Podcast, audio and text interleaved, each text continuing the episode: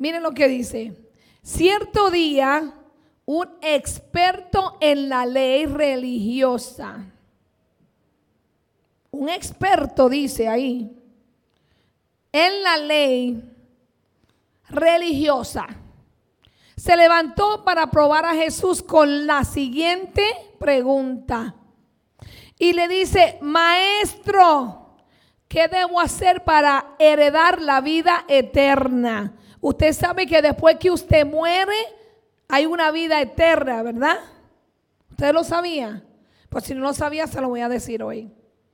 Cuando usted muere, usted va a un lugar a donde usted llegue, eso depende de usted. Porque mucha gente no cree que el infierno es real y existe. Mucha gente no cree que el cielo es real y existe. Yo tenía un vecino que él creía que cuando él se muriera, él se iba a convertir en un fantasma. Porque era ateo también el hombre.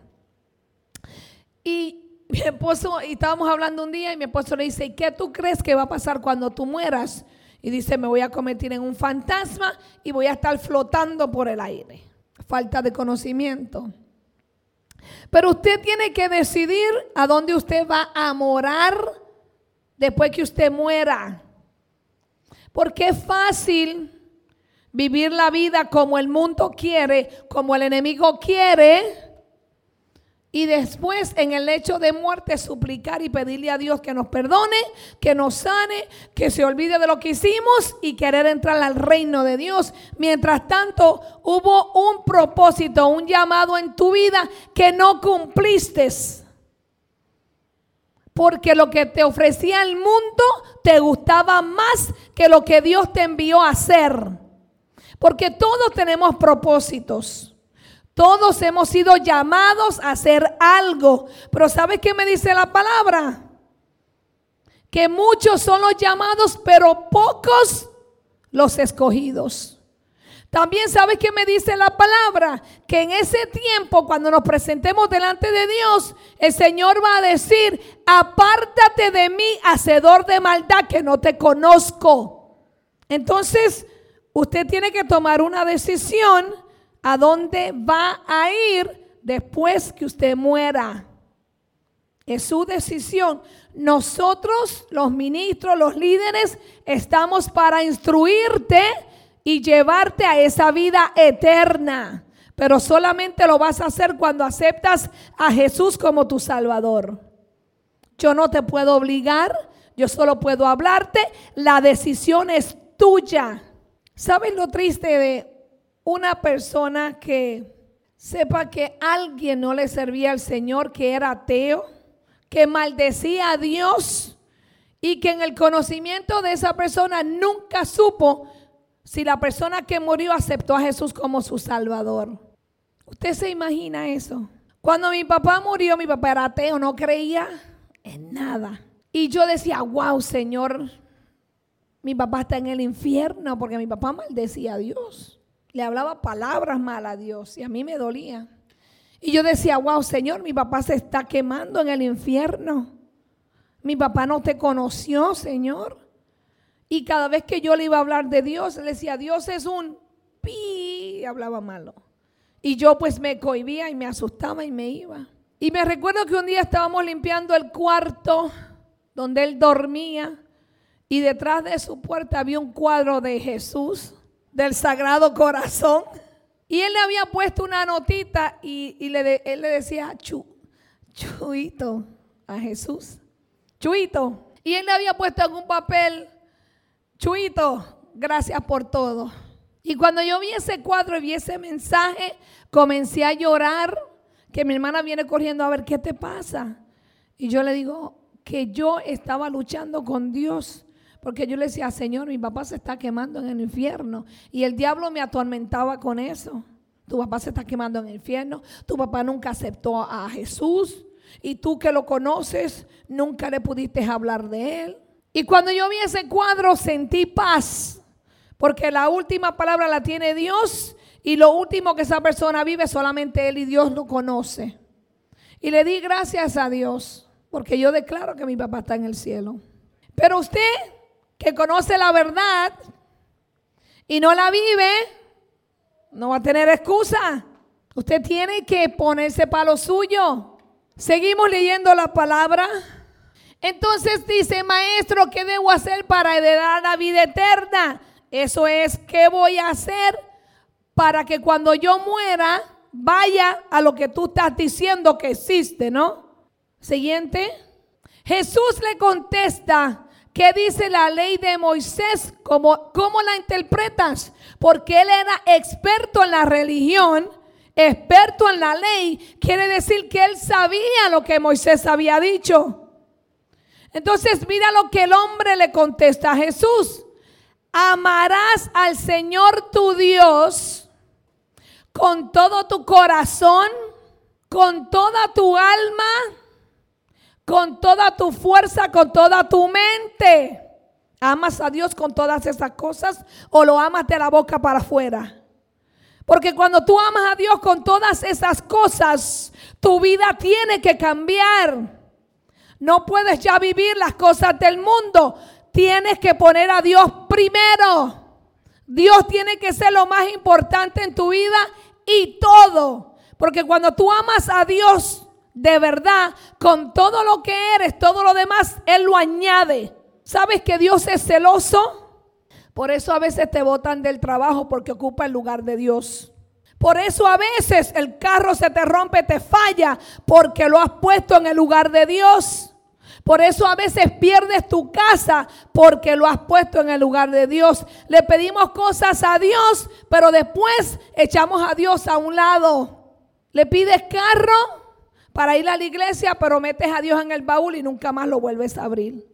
Le pides casa porque quieres hacer un cuarto de guerra, quieres hacer servicios, cultos, reuniones, estudios bíblicos y lo que menos haces es orar. Le pides trabajo a Dios y Dios te da y te multiplica. Y lo menos que haces es darle diezmo y ofrenda y venir a los servicios. Porque has permitido que esas cosas ocupen el lugar de Dios. Sin embargo, dices que amas a Dios. El amor de Dios es demostrarlo, es vivirlo, no es pregonarlo. Yo puedo decir que te amo y no sentirlo. Yo puedo decir que me caes bien y por dentro te detesto. Porque tú no conoces mi corazón, pero Dios sí. Por eso Él dice que lo ames con todo tu corazón. Con todo, no solamente con un poquito. Porque lo amamos si me da. Lo amamos hasta que me dé lo que le estoy pidiendo. Cuando me dé lo que le estoy pidiendo, ya. Creo en Dios. Yo amo a Dios pero haces lo que te da la gana. Entonces no lo estás amando con todo. Dios te pide toda con tu alma. ¿Sabes por qué con tu alma? Porque tu alma es la que siente. Sin embargo, queremos amar a Dios, pero queremos seguir odiando. Queremos seguir llenando de orgullo. No queremos perdonar. No queremos ayudar. Y dice con toda tu fuerza. Tu fuerza viene de Él. Que estoy cansada, sí que quería quedarme durmiendo. Uh, claro. Pero lo amo con todas mis fuerzas. Y cuando tú amas con todas sus fuerzas, no eres tú, es Él en ti. Cuando Dios es tu fuerza, mira, la carne ni se mueve. Porque quien se mueve es el Espíritu. Es el que te dice, levántate, vístete, vete a la casa de Dios, porque me es necesario irlo a adorar. Es necesario escuchar su palabra. Es necesario que hoy Dios te va a hablar. Ves a la casa de tu Padre. Pero cuando no amas a Dios con todas estas cosas, ¿sabe qué sucede? Que el enemigo te lleva ventaja y te gana. Porque haces lo que el enemigo se planeó para tu vida. Continuamos. Entonces dice que lo ames con toda tu mente. ¿Sabe por qué? Porque tenemos pensamientos que a Dios no le agradan. Pensamos egoístamente, pensamos mal, pensamos musurañas. Esa palabra no, ¿sabe lo que entiende, verdad? Revoluces. O como dice mi amiga, se nos va la mente a, playa pájaro. Y yo, ¿qué es eso de playa pájaro? Porque el, cerebro del pajarito es bien chiquitito. Entonces no amamos a Dios con nuestra mente porque no renovamos los pensamientos. Vivimos estancados en el pasado, vivimos estancados en la venganza, en que me va a pagar todo lo que me hizo. Vivimos estancados en que yo tengo que probarle a la gente que llegar a este país es dinero. Que llegar a este país es mejor. Que llegar a este país es tener las cosas en mi país que no pude tener, que mis padres no tuvieron. Y hay una competencia y el enemigo se agarra de tu mente y te domina y te obliga a hacer cosas que no están en los planes de Dios. Cuando el Señor te dice, y, esta es la que me gusta, amarás a tu prójimo como a ti mismo. ¿Sabe quién es tu prójimo? El vecino ese que te mira mal, el que te llama a los guardias el que te pone música los fines de semana y tú no puedes dormir. Ese es tu prójimo. Tu jefe que te hace la vida de cuadritos. Tu suegra. Tu suegro. Ese es tu prójimo. ¿Sabe quién es tu prójimo? Tu ex. Ah, esa no te gustó. Ese es tu prójimo. Fuertísimo, hija. Búsqueme en aceite que hay que ungir aquí hoy. Porque estos palos tienen que resbalar. Tu ex es tu prójimo.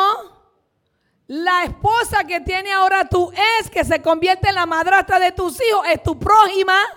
Muy fuerte. Esos son los prójimos. No es el hermano de la iglesia. Eso es fácil. Es fácil para mí amar a Cintia, amar a Julio. Es fácil. Es facilísimo amar a Julio. Voy a hacer un paréntesis. Anoche el Señor nos ministra y había algo grande, poderoso en mí. Cuando la pastora nos está orando, yo no me podía parar del piso. Julio me está tratando de ayudar. Yo le digo, hijo, cárgame porque no puedo pararme. Y me tuvo que cargar. Ya yo entiendo porque Dios me lo mandó grande. Para que pudiera conmigo. Gracias. Tuve que reguindarme del cuello y que me parara. Pero es fácil amar a aquel que dice que ama a Dios. Es fácil amar al que es cristiano. Es fácil amar a tus hermanos de sangre, a tu mamá, a tu papá es fácil, pero qué difícil amar una compañera de trabajo que vive amargada, que vive maldiciendo, que viene y llega por la puerta y tú sabes que llegó el demonio porque no es la hermana. Porque se refleja lo que carga. No es fácil amar a esa gente, porque acuérdate que hay espíritus operando en ellos. Entonces tú tienes que luchar y pelear contra esos espíritus y entender que no es la hermana, es la influencia que está dominando esa persona. Acuérdate, tu lucha no es con ella, es con lo que está dentro de ella y es espiritual. Entonces es muy fácil amar pero qué difícil amar a los enemigos. Es muy fácil amar al que está en la esquina bien vestido, bañado, perfumado, pero qué difícil se te hace amar y saludar al tecato, al usuario, a la prostituta, al homeless. Se te hace difícil decirle Dios te bendiga. Se te hace difícil darle un plato de comida. Cuando te piden dos o tres dólares, que tú tienes hambre, vente que te voy a comprar de comer. Porque yo no le doy la plata. Yo digo, ¿qué necesitas? ¿Comer? Yo te la doy. Pero para drogas no te doy, porque yo no te voy a hundir más de lo que ya estás. A veces le digo, me dicen, ¿tienes un peso? Le digo, no, pero tengo una oración para ti. ¿La quieres? A veces me dicen que no. Yo le digo, como quiera voy a orar. Padre, bendícelo en el nombre de Jesús. Que no encuentre la plata para que no se meta más droga. Que te encuentre a ti en su camino. Es bien fácil venir aquí a amarnos, abrazarnos. Pero amar al que te ha hecho daño, wow, qué difícil. Amar al que te ha traicionado, qué difícil. Ahí ustedes están muy calladitos. Aleluya. Entonces le dice Jesús, has contestado correctamente. Todas esas cosas son las que debemos de practicar para ir a esa vida eterna. Y el Señor le dice, como contestaste correctamente, haz esto y vivirás. Si tú no lo estás haciendo, estás muerto espiritualmente. Si tú no estás amando a tu prójimo como a ti mismo, amando a Dios con todo tu corazón, tu alma, tu mente, tus fuerzas, no estás viviendo espiritualmente, estás muerto. Porque tú no puedes decir que amas a Dios y amas a tu prójimo, venir aquí, gloria a Dios, aleluya, y vivir amargado por dentro. Entonces, este religioso, para justificarse, porque nos justificamos, es que pastor, él me hizo mucho daño. Ella me hizo mucho daño. Es que mi papá me abandonó, mi mamá me abandonó, yo me crié solo. Esos son justificaciones para no hacer lo que Dios te mandó a hacer, son excusas. Y este hombre empezó a justificarse. ¿Y sabe lo que le pregunta? ¿Y quién es mi prójimo? ¿Quién es mi prójimo? Y Jesús le respondió esto. Dice, un hombre descendía un día de Jerusalén a Jericó. Te lo voy a poner fácil. Este hombre venía de Nueva York a New Jersey. Y cayó en manos de unos ladrones que le robaron todo lo que tenía y lo hirieron, dejándolo casi muerto. Y a veces los espíritus eso es lo que hacen. Se convierten en ladrones, vienen a robarnos la paz, el gozo, la felicidad, a robar lo que Dios dijo de ti, a robarte tu matrimonio, a robarte tus hijos, tu hogar, tus finanzas, tu salud. Esos son los ladrones. Así que mira lo que pasa. Entonces este hombre fue golpeado, lo dejaron casi muerto. Y dice que por el camino descendía un sacerdote. Y aunque vio, lo siguió de largo. Un sacerdote es un ministro. ¿Cuántas veces un líder te pasa por el lado y te deja tirado? ¿Cuántas veces has estado en una iglesia y has estado en un proceso, en una situación y te dejan herido, te dejan tirado en el piso? Te pasan por el lado. ¿Cuántas veces, mire, cuando yo estaba con el papá de mis hijos, yo tenía muchos problemas con él. No voy a echarle toda la culpa, los dos éramos locos. Porque él me pegaba y yo le pegaba también. Y él me hablaba malo y yo también. Solo dos éramos malos, éramos guapos. Y yo me recuerdo que en el building donde yo vivía había una señora afroamericana que se daba de muy religiosa, con su falda, con su, y se metía en el elevador y era así. Y en el mismo elevador, yo sé que ella no entendía español, pero por los gestos, ella veía que nos estábamos matando en el mismo elevador, a veces él me decía algo, yo le daba un codazo. Y él me jalaba el pelo y yo le daba una patada. Y la doña en la esquina, ahí mira, ni nos miraba. Y después cuando bajábamos, a veces que me la encontraba yo a ella sola, me daba la espalda. Y yo conocía a Dios porque yo, yo soy apartada. Yo me crié en la iglesia. Y un día yo dije, wow, esta tipa me veía, yo creo que escuchaban los gritos de nosotros porque yo le gritaba para atrás. Y nunca me dijo, Dios te bendiga.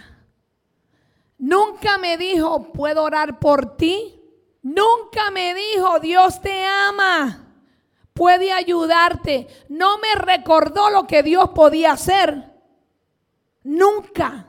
Y Dios sabe que es verdad. Y entendí que la religión es una apariencia.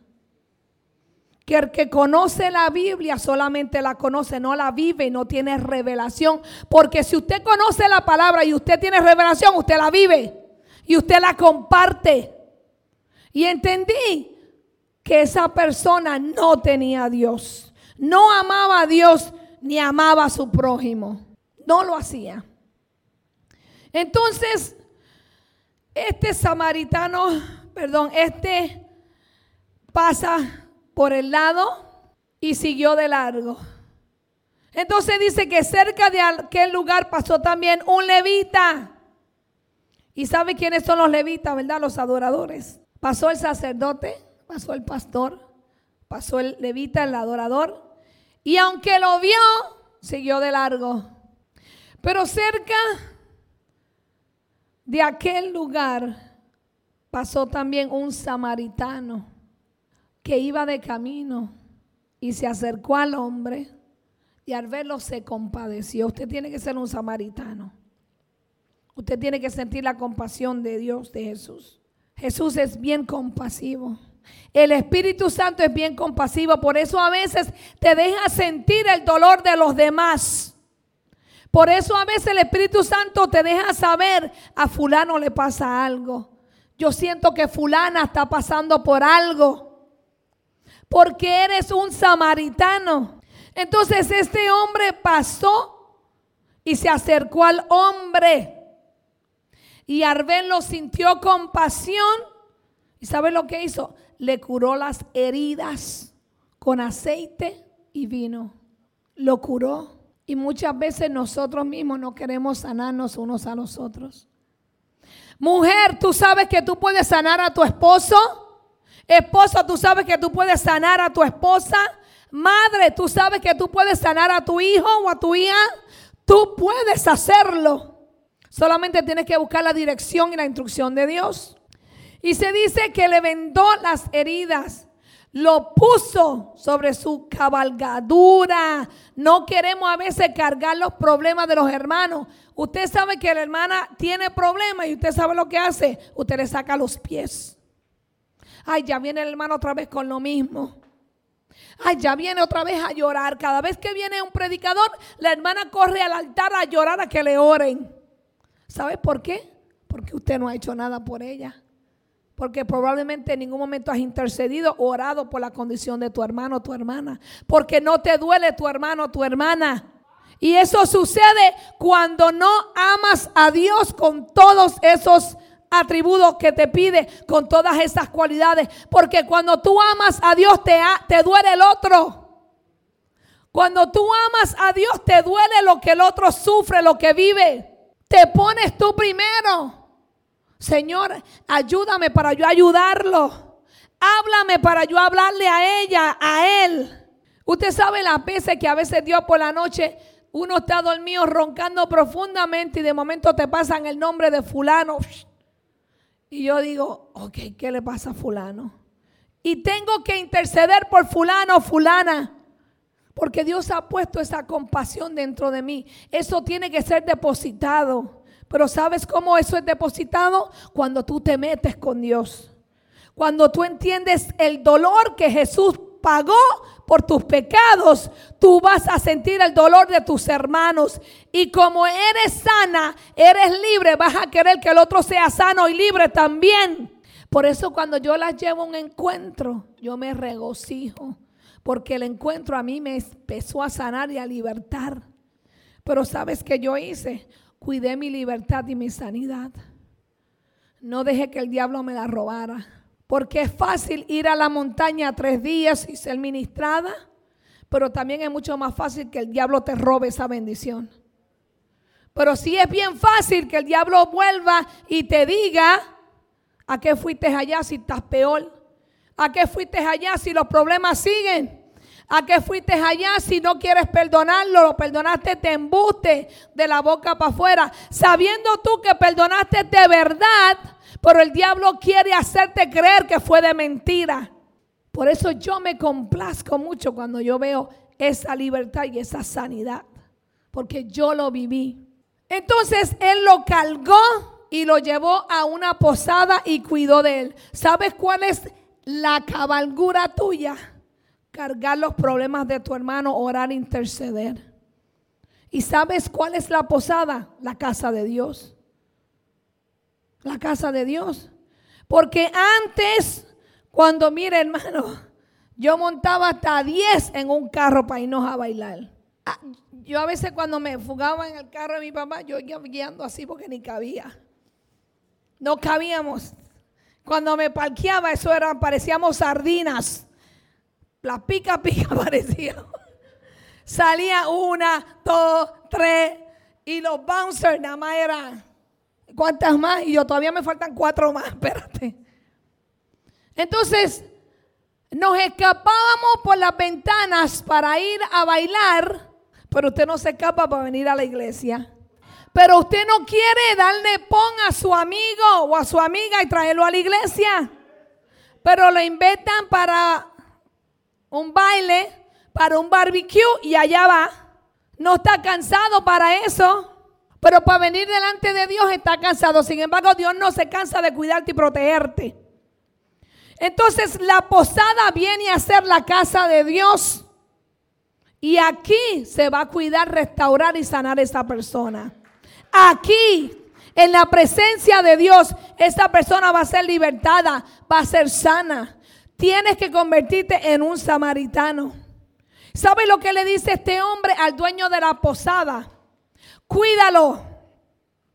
Cuando yo regrese, te voy a pagar todo lo que hayas gastado de más. Este hombre lo llevó a la posada. Le dijo al dueño de la posada, aquí te dejo un dinero atiéndelo, cuídalo, dale de comer, sánale las heridas. Y cuando yo regrese, si lo que hiciste valió más de lo que yo te pagué, vuelvo y te pago lo que te debo. Y eso fue lo que Jesús hizo. Jesús vino a pagar por ti tus heridas, tus dolores, tus enfermedades. Jesús lo dio todo por ti. ¿Y sabe qué es lo bueno? Que regresa. Regresa. Él regresa nuevamente a buscarnos. Entonces Jesús le pregunta a este religioso, de estos tres, del sacerdote, del levita y del samaritano, ¿cuál crees que fue el prójimo? Perdón, le dice, cuando yo regrese te pagaré todo. De estos tres, ¿cuál crees que fue el prójimo del que cayó en manos de los ladrones? Y aquel respondió el que tuvo compasión de él. El que tuvo compasión de esa persona herida, ese es el que fue bendecido. Pero ¿sabe que Jesús le dijo a ese samaritano? Pues ves y haz tú lo mismo. Pero no queremos hacerlo. No queremos hablar de Dios porque nos da vergüenza que sepan que somos cristianos. Yo conocí una historia de una persona, no es aquí. Y esa persona cuando iba a la iglesia se transformaba se ponía peluca, se vestía bien. Pero entonces en el trabajo aparentaba otra cosa. En el trabajo vestía de otra manera, no mostraba que era cristiano. No mostraba que era cristiana. Se comportaba de otra manera, tenía doble vida. Hasta que un día llegó alguien y le dice, hermano, usted se parece a una señora que va a mi iglesia, pero ella tiene el pelo largo. Y cuando la señora se vira y la miró, con la mirada le dijo todo. No podemos ser una cosa aquí y otra afuera. Usted tiene que ser el mismo. Porque con su testimonio usted va a traer la gente a los pies de Cristo. Tú decides si hoy te quieres convertir en el sacerdote, el levita o el samaritano. Yo quiero ser una samaritana. Yo quiero sanar otros. Yo quiero libertar a otros. Yo quiero ser un instrumento para Dios. Usted ve que mucha gente usa hoy para recaudar fondos Fundación Los Samaritanos, Iglesia La Samaritana. Pero lo que menos hacen a veces es ayudar al prójimo. Porque queremos ayudar al prójimo, pero tírame una foto en Facebook para que vean que yo ayudo. Llevan una bolsita de comida y tiramos una foto para que vean que yo estoy dando comida. Lo que usted haga por su prójimo, hágalo por amor. No lo haga por apariencia porque usted está buscando reconocimiento. Que su reconocimiento sea en el cielo, no en la tierra. Porque el reconocimiento en la tierra se olvida y se acaba. El del cielo trae recompensa. El del cielo trae bendición. El del cielo trae multiplicación. No podemos ser como fue el sacerdote y el levita. Es el tiempo, iglesia, que nos levantemos y ayudemos. Es el tiempo que usted interceda y usted se para en la brecha por el pueblo de Dios, por los perdidos, por los que están en las cárceles, por los usuarios. Usted sabe cómo el enemigo se está tragando la juventud. Ya casi la droga, ya ni, ahora es en pastillas. Hay un vicio de pastillas allá afuera, tremendo. No, prueba, tienes ansiedad, toma, pruébate esto, esto te lo va a quitar. Tienes depresión, toma, esto te va a poner hyper, te va a poner a brincar. Y lo que están haciendo es drogándote legalmente. Cuando mi hija pasó por su proceso, me la mandaron y que por un psicólogo, mire. Y el hombre en una, yo creo que el que necesitaba el psicólogo era él. El hombre en la computadora, del 1 al 10, ¿cómo tú te sientes? Y yo nada, yo nada más sentada. Y del 1 al 10, ¿qué es esto? Y del 1 al 10 esto. Y yo nada más lo miraba. Y yo, este ladrón se está robando 200 dólares la hora por preguntar cosas. Eso lo hago yo en mi casa. Y me le dan unas pastillas. Y no duró ni dos semanas. Me dice, eso a mí no me gusta. No me voy a beber eso. Yo, bien. ¿Sabe por qué lo hice? Porque aquí el gobierno, si tú no haces lo que ellos digan, te quieren quitar tus muchachos. Y fácilmente el pastor podía irme a visitar a la cárcel. Porque yo agarro una vez me llama un hombre, un trabajador social, y me dice, porque yo la fui a agarrar y sin querer le aruño aquí. Y me, de la escuela me llaman el Children and Youth. Y me llamó y la persona era puertorriqueña. Y me habla por teléfono. Me dice, Miss Meléndez. Yo digo, dígame. Le habla fulano de tal, de Children and Youth. Estamos llamando porque abrimos, abrieron una investigación de un caso con Daniela eh, que sí, ok, yo dije, sí, porque le aruñé la, cara sin querer. Y yo le dije a él, yo te voy a decir algo, tú eres, tú eres hispano, tú eres puertorriqueño, ¿verdad? Si mi hija 20 veces me falta respeto, 20 veces la voy a aruñar y 20 veces tú me vas a llamar. Le dije, a mí, yo no dependo del gobierno para mantener a mi hija, yo trabajo. Ustedes ni seguro médico me le quieren dar. Le dije, si usted viene a mi casa, vamos a correr el bloque entero. A mi casa no venga. Porque yo no voy a criar una delincuente. Yo no voy a crear una usuaria. Yo no voy a crear una muchacha que va a tener 10 muchachos de 10 hombres. Yo voy a criar una hija de Dios. Por lo tanto, yo voy a hacer lo que Dios me diga. Y si yo tengo que disciplinarla, corregirla, lo voy a hacer las veces que sea necesario. Pero soy una buena samaritana.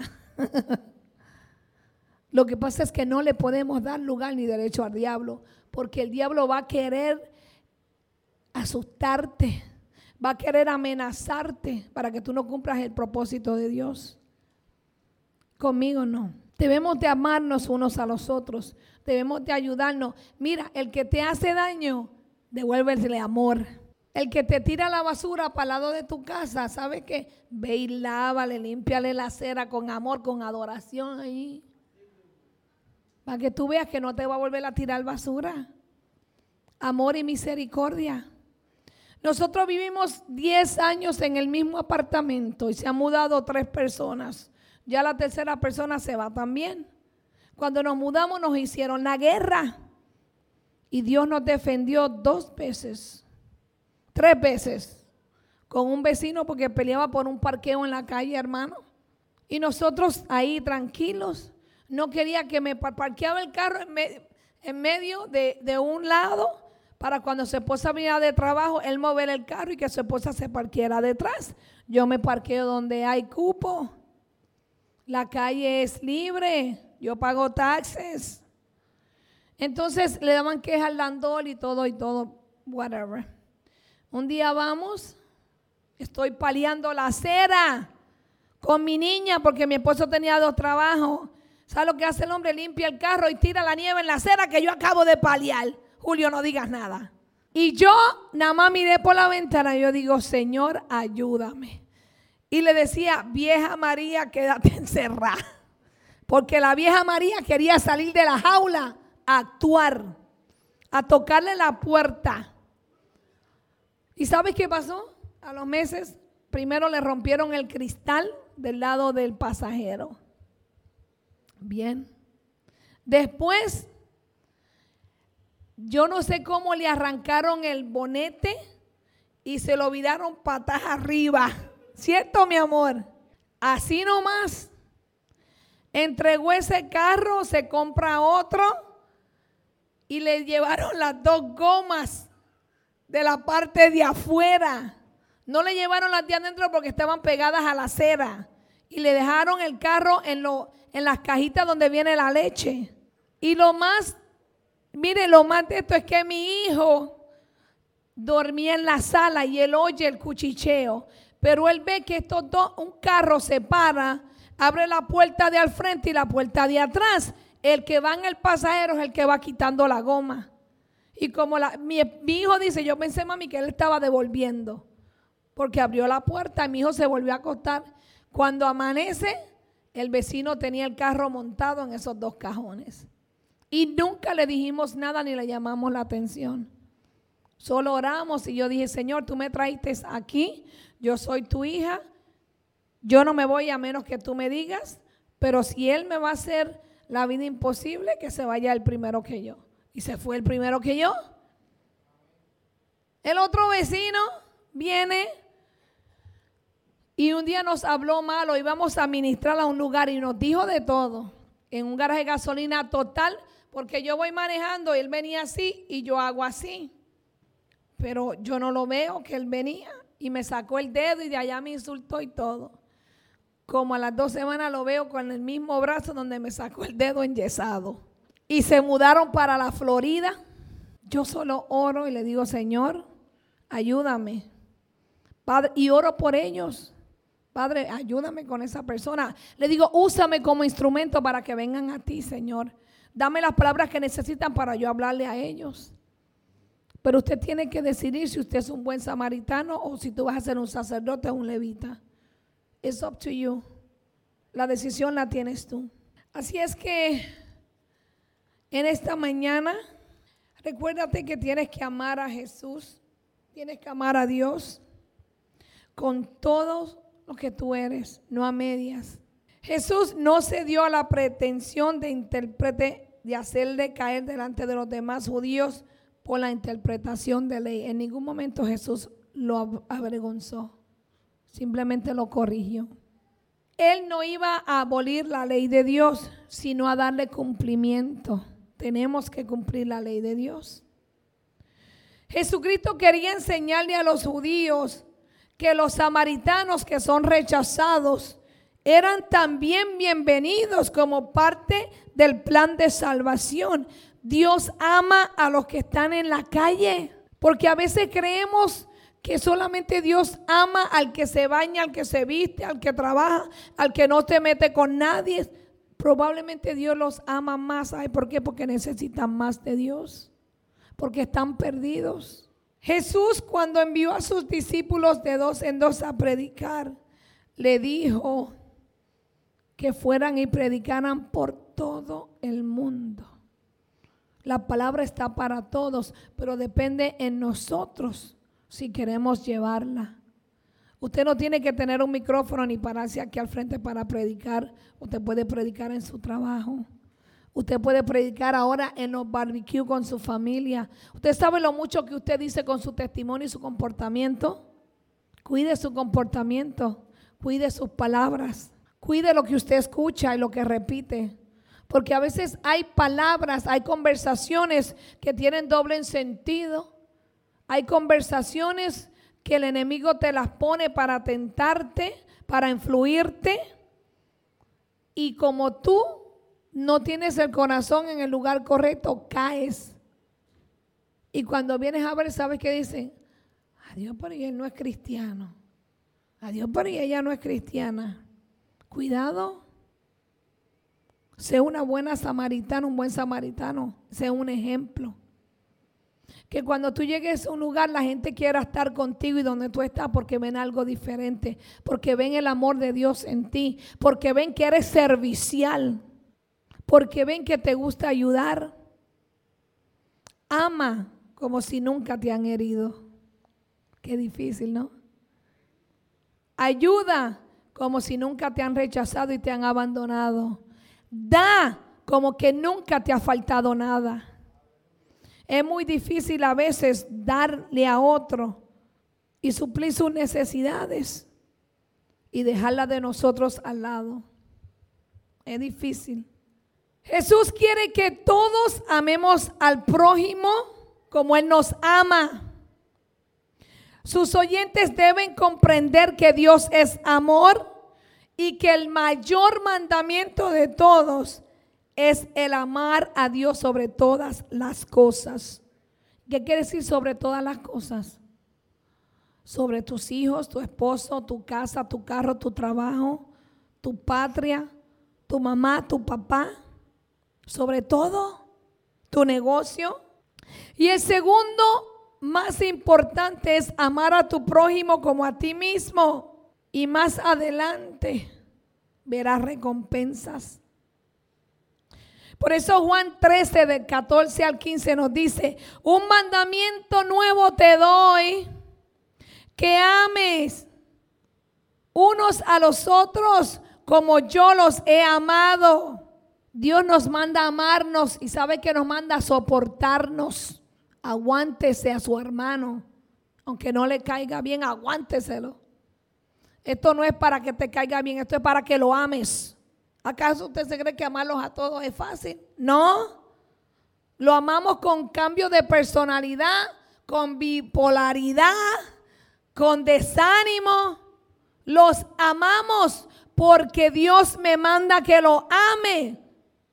Usted sabe algo, si usted no ama es porque usted no ama a Dios. Usted tiene que amar a Dios primero, después amarse usted para que ame al prójimo. El que no ama al prójimo no se ama ni ama a Dios. Tres clases de amor. Amar a Dios con todo, amarte y después amar a tu prójimo como a ti mismo. Porque tú no puedes decir que amas a tu prójimo pero no amas a Dios.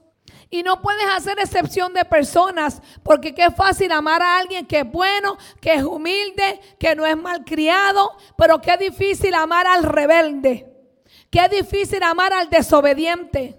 Qué difícil amar al que ha sido abusado y tiene el corazón de piedra. Qué difícil amar a esas personas. Pero Dios nos manda que lo amemos sobre todas las cosas. Y Dios dice, que cuando tú veas esas cualidades, así conocerás que son sus discípulos, si se aman unos a los otros. Así van a conocer que tú eres discípulo de Dios cuando ves cómo amas al prójimo. Por eso tienes que perdonar y tienes que olvidar y enfocarte en el amor de Dios. Vamos a estar de pies. Yo como que terminé rápido hoy. Estoy cansada. Gracias Señor por tu palabra. Señor, gracias porque tú nos enseñas a amarte, Dios. Porque tú nos enseñas, Señor, a amar al prójimo como a ti mismo. Señor, perdónanos por las veces que hemos rechazado a las personas, por las veces que los hemos juzgado sin conocerlos. Perdónanos, Señor, por las veces que los hemos rechazado. Te pedimos perdón, Señor. Danos, mi Dios, tu amor para que podamos ser portador de Él. Para que cuando vayamos a lugares, Señor, dejemos huellas y gotas de tu amor. Para que podamos, Señor, amar a otros tal y como son, Señor, que los veamos como tú nos ves a nosotros. Ayúdanos, Señor, a amar el prójimo, Padre, sin importar la situación y la circunstancia. Hoy te abrimos el corazón, Señor, y te pedimos que lo examines y que llene de amor, Señor, todos esos vacíos que probablemente nuestros padres dejaron. Lléname de amor, Señor, para que yo pueda amar, Padre, como tú me mandas amar. Enséñame, Señor, a perdonar como tú me perdonas cada vez que yo me equivoco. Enséñame, Señor, a ser una luz en medio de estas tinieblas. En este día, Señor, yo perdono a mis padres si no me enseñaron a amar. Yo sé que te tengo a ti, tú eres amor, Señor, esa es tu naturaleza. Y te pido que me llenes de Él para que yo pueda darlo, Señor. Yo quiero ser amado, yo quiero amar también, tal y como tú me amas. Yo quiero, Señor, ser lleno, Padre, de ese amor que tú tienes. Yo quiero, Señor, que tú me uses para otros, Señor. Que cuando yo ore por ellos sean libres y sean sanados. En esta mañana, Señor, examina mi corazón y remueve todo lo que no me deja recibir tu amor. Renueve todo, Señor, remueve todo lo que se opone a que yo sienta tu amor, a que yo te ame como tú lo mandas, Señor, con todo. Quiero ponerte primero. Quiero que seas lo importante para mí, que seas lo mejor para mí. Señor, ayúdame, Padre. Ayúdame, Señor, a seguir adelante. Guíame, Señor, por donde tengo que caminar. Fortalece las áreas, Señor, donde soy débil. Y en las áreas, Señor, donde soy muy fuerte, Padre, dame dominio y control propio. Llena los vacíos, Señor, que en este caminar la vida ha dejado. Sana las heridas, Señor, que mi vida ha traído, Señor. Hoy te doy la libertad para que tú me sanes. Hoy te entrego mi corazón, Señor. Yo quiero ser tuya. Yo quiero ser llena de ti, de tu poder, Señor, y de tu amor. Yo quiero cambiar mi forma de vivir.